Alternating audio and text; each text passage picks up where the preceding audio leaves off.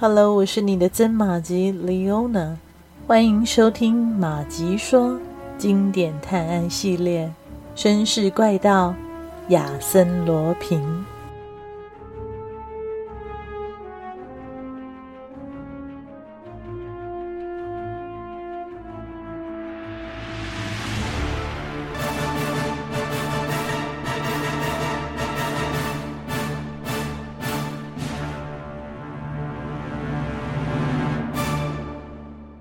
贝尔瓦上尉把克拉丽带进客厅，然后吩咐追赶凶手无功而返的亚邦，趁外面没人，将死掉的家伙弄走，扔进卡利拉博物馆的花园里。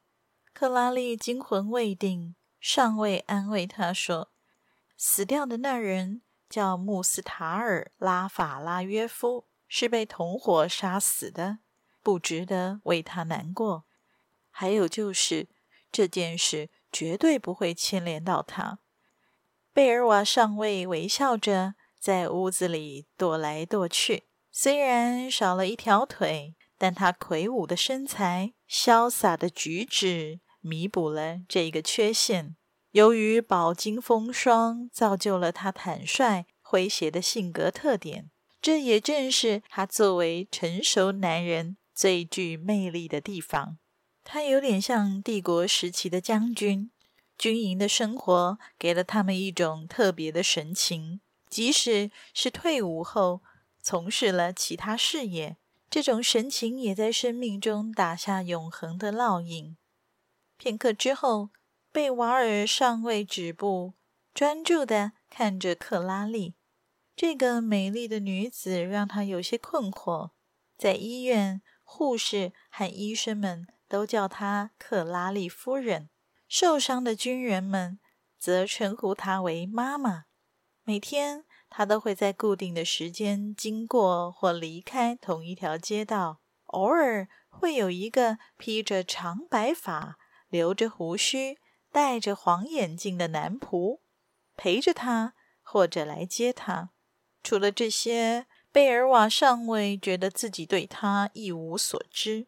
坐在椅子上的克拉丽有些不自在了，她躲避着上尉的目光。上尉轻轻咳了一声，说道：“最近一段日子是我一生最为快乐的时光。唯一让我感到遗憾的是，我始终觉得我还不太了解您和属于您的那个世界，甚至可以说，我对您一无所知。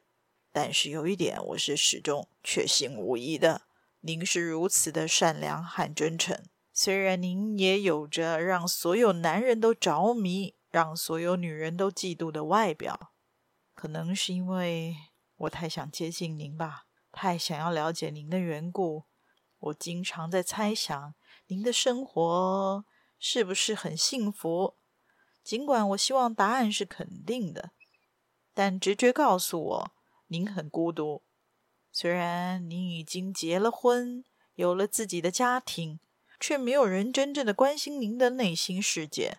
我很早以前就有一个想法，我想找一个机会和您推心置腹的谈谈。我想您肯定不会拒绝一个朋友、一个兄弟来关心您，对吗？是，但您说的不对。我的生活很简单，我不需要保护。克拉丽掩饰着心里的那份悸动，喃喃地说：“您不需要保护。”上尉激动地说：“刚才发生的这些事，您认为是巧合吗？您的周围现在正潜伏着危险啊！您需要有人保护你。”克拉丽固执地摇了摇头：“保护您是我的义务，也是我的权利。”贝尔瓦语气坚定地重复：“因为，因为我，我。”我爱你，克拉丽的脸一下红了，她低下了头，而上尉却欣喜若狂地说：“请原谅我的冒昧，但这是我的心里话。当你的手触摸到我的伤口时，爱情的种子就已经播下了。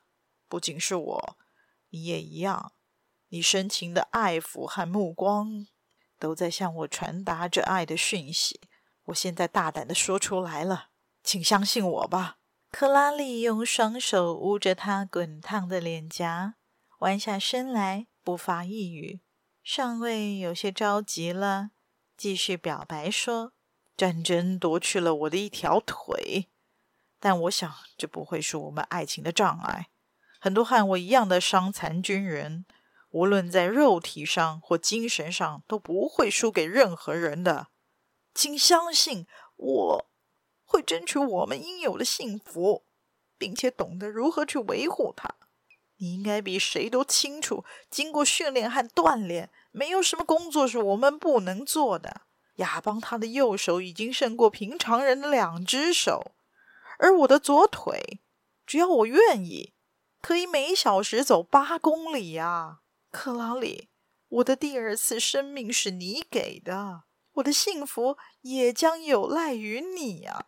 这一番坦率的表白令克拉丽手足无措。隔了一会儿，一层泪影。迅速地浮上了他的眼底。上尉吓坏了，他觉得自己冒犯了他，赶紧道歉说：“我我惹你生气了吗？”“不。”他低声说，“你一直是个很好的朋友，乐观坚强。你和你的那些伙伴们与死神搏斗的场面，令我终身铭记。”所有的女人都会挑选那些像你一样的法国英雄，但是对于你的情感，我受之有愧，因为没有什么比这份情感更美好和更感人的了。为什么？我的朋友，请不要再说这些话了。上尉的自尊心受伤了，他郑重其事地说：“你不让我说吗？那么我发誓，下次见到你时一定沉默。”克拉丽低声说：“你再也见不到我了，我已经结婚了。”上尉似乎并不感到意外，他非常冷静地说：“那好，你将结第二次婚，因为你现在的丈夫一定是个老头，你并不爱他，他会明白这点的。”别开玩笑了，我的朋友。克拉丽起身要走，他急忙抓住她的手。克拉丽。请原谅我，或许是我的语气太认真了，但我深深的相信我们两个人终将会走在一起的。我别无所求，我会等待命运的恩赐，使我们能够结合。不会的，克拉丽说，不要试图去改变什么，请你以名誉担保，答应我，不要再来找我了，也不要打听我的一切。我一直当你是朋友，但现在你。现在你的表白拉远了我们的距离，我不希望任何人走进我的生活，任何人，任何人都不要。说着，他推开上尉，这一推把他放在壁炉上的提包碰掉在地上。由于扣得不紧，提包打开了，从里面滚出两三样东西。他赶忙去捡，上尉也弯腰帮忙。从一个草编的小盒里滚出半颗紫金圆珠，它有着古老的金丝托座，很精致。上尉盯着圆珠，小声地说：“奇怪的巧合啊！一样的工艺，一样的材料，这这太奇怪了。恕我冒昧，请告诉我这，这这念珠是谁给你的？”我想应该是我的母亲吧。我四岁的时候，她就死了。我对她的印象很模糊，但这东西是她留给我的，还有一些其他的首饰。你为什么问这个？贝瓦尔上尉没有答话。他解开自己的军服，从口袋里取出一只表。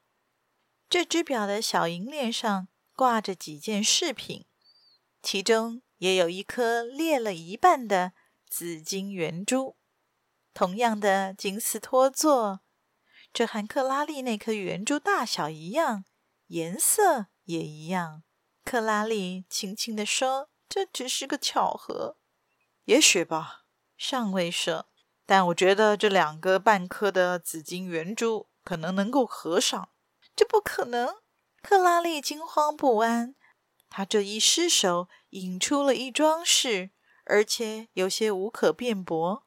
上尉的右手拿着克拉丽的半颗念珠，左手拿着自己表链上的半颗紫金圆珠，慢慢探索，一点一点的对准。两个半圆珠的凹凸部分正好对应，合得紧密严实，根本就是一个完整的圆珠。两个人吃惊的对望着，隔了好久。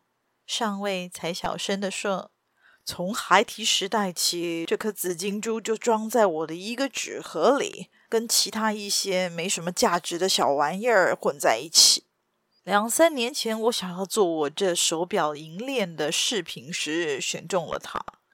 它是从哪来的，我不知道。可是据我所知，他把圆珠分开，然后仔细地观察，最后做结论似的说。”有一颗圆珠曾经掉在地上，裂成了两半，一半还留在链子上，一半做了我的手表饰品。